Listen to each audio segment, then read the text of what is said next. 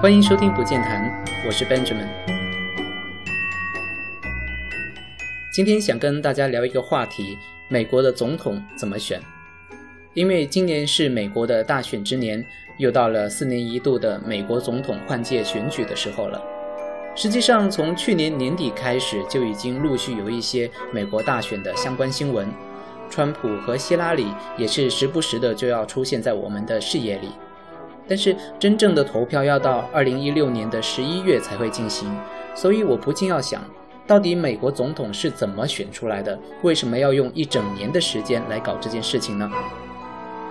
于是我特地花了一些时间去了解了其中的细节问题，顺便就把我整理出来的资料跟你分享一下，这也是一种学习的方法吧。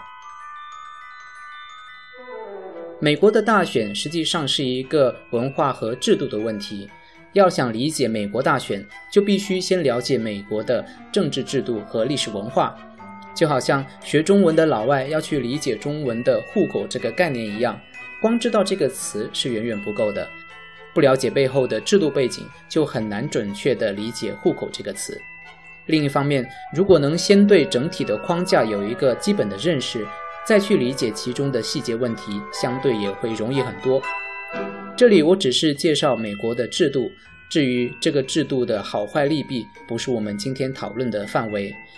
毕竟美国人自己也经常为这个问题争论不休。要说美国的制度，首先就要说到三权分立，所谓的 trias politica，这是听上去比较高大上的拉丁文的说法了。更通俗的叫法是 separation of powers。也就是把政府分拆成三个部分，分别是 legislative branch 立法分支、executive branch 行政分支和 judicial branch 司法分支。而其中的行政分支又可以叫 the administrative branch。我们通常所说的政府 government 实际上就是指的政府的行政分支，它是一个狭义的政府概念。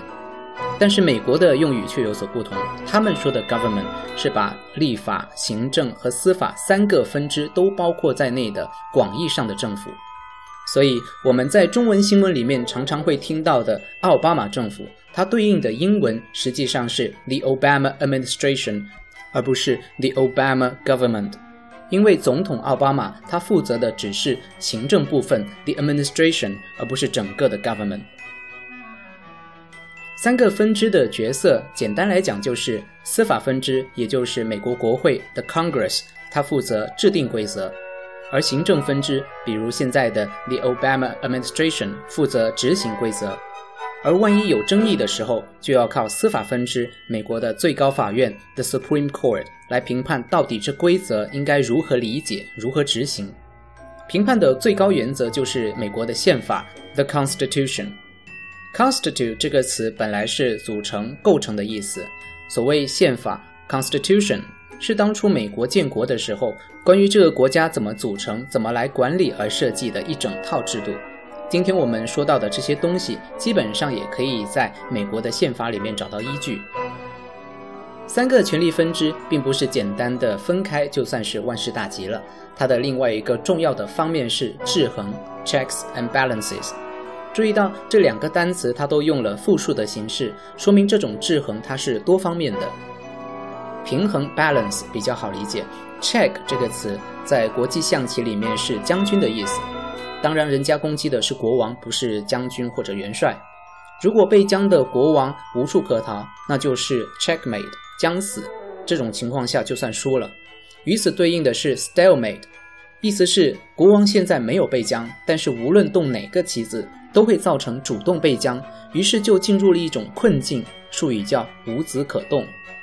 这种情况下是算和棋的，这对于优势方是非常吃亏的结果，但也是新手很容易犯的错误。扯远了，说回 checks and balances 制衡，它的目的就是希望三个分支能够形成像剪刀石头布那样的局面，不会出现某一个分支凌驾于另外两支的情况。举个例子。美国国会通过的议案或者法案，或者叫法律的草案，英文叫 bill，要通过美国总统签署发布之后，才会正式成为法律。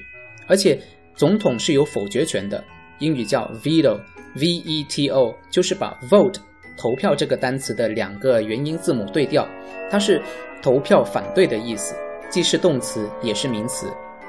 这就体现了管行政的总统对于管立法的国会的一种制约。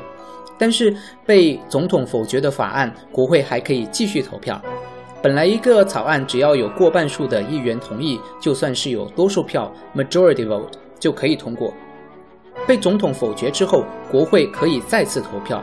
这次如果能够获得三分之二以上的议员同意，也就是获得了 super majority，那么就可以推翻总统的否决，使法律直接生效。而且这时候总统也没有权利再 veto 了。反过来，当总统要任命一些高级的行政官员，比如说财政部长，他只能够先提名，被提名的候选人要经过国会的审查通过，才可以正式走马上任。这又反过来体现了国会对于政府行政的一种制约作用。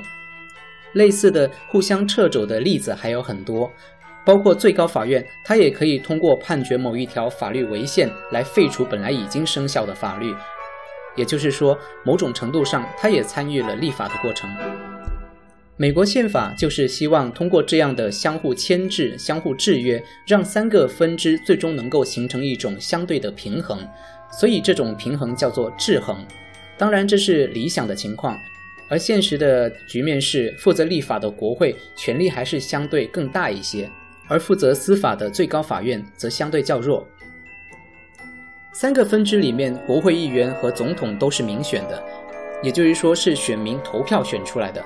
其中国会是两院制，用英语来讲就是 bicameral，b i c a m e r a l。字面意思是有两个 chamber，实际上任何由两个部分组成的机构都可以算是 bicameral，但是这个词通常是用来形容国会的。具体来说，一个是众议院 the House of Representatives，一个是参议院 the Senate。众议院是按照各州的人口比例分配席位的，而且保证每个州至少有一席。人口最多的加州 California，它的席位多达五十三席。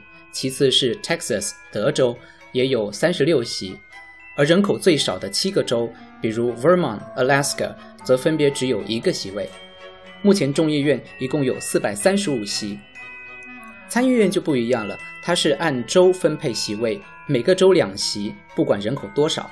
美国一共有五十个州，所以参议院一共有一百个席位。美国两院的这种设置，实际上又体现了美国各个州之间的一种制衡。国会是用投票来表决议案的，一人一票，所以无论哪个州都希望能多派些议员，多为自己所在的州争取利益。于是，人口多的州当然希望能够按照人口比例来定席位，但是这样人口少的州就会很吃亏。所以，人口小的州就希望每个州都是等额的席位。最终，大家妥协的结果就形成了现在众议院按人口比例，而参议院每周两票的这个局面。这里面还有一个小的问题，呃，我不知道你有没有这个概念。实际上，美国并不只是由这五十个州组成的，它还包括很多的海外的领土，统称叫 the territories，也是复数，因为有很多。其中比较近也比较有名的应该是波多黎各 （Puerto Rico）。这些 territory 也有人叫做准州，所谓准，也就是说他们基本上还是自治的状态，所以国会里面也就没有他们的席位。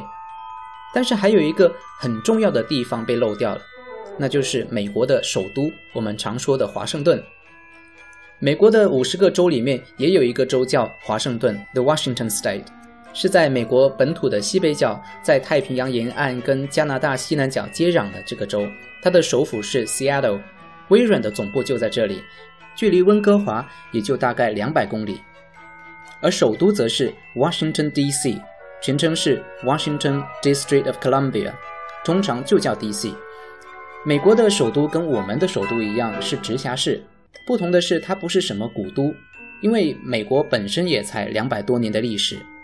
所谓的首都，当年直接就是在一片空地上建起来的，而且人口也没有多少，但是。经过多年的发展，时至今日，D.C. 已经有近百万人的人口，比某些小州的人口还要多。但是它在国会里面依然一个席位都没有，所以就有人希望可以增加首都 D.C. 的席位，但是至少目前还是没有实现。通常选举出来的官员都有一个任期的问题。我们都知道，美国总统的任期是四年，并且最多担任两届。国会议员同样也有任期的问题，而且众议院和参议院的情况还不一样。在众议院，议员的任期是两年，所以每两年就要换届选举一次；而参议院的议员，他的任期长达六年。但是换届的时候，不是把议员一次性全部都换掉，而是只置换掉其中的三分之一。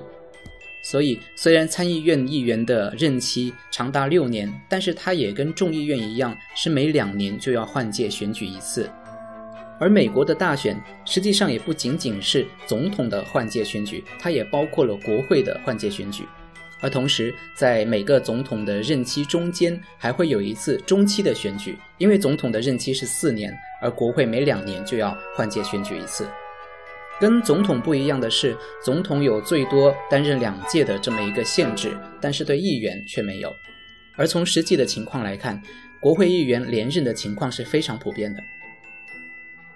好了，今天的节目先讲到这里，下期节目我们再继续介绍美国大选背后的制度细节。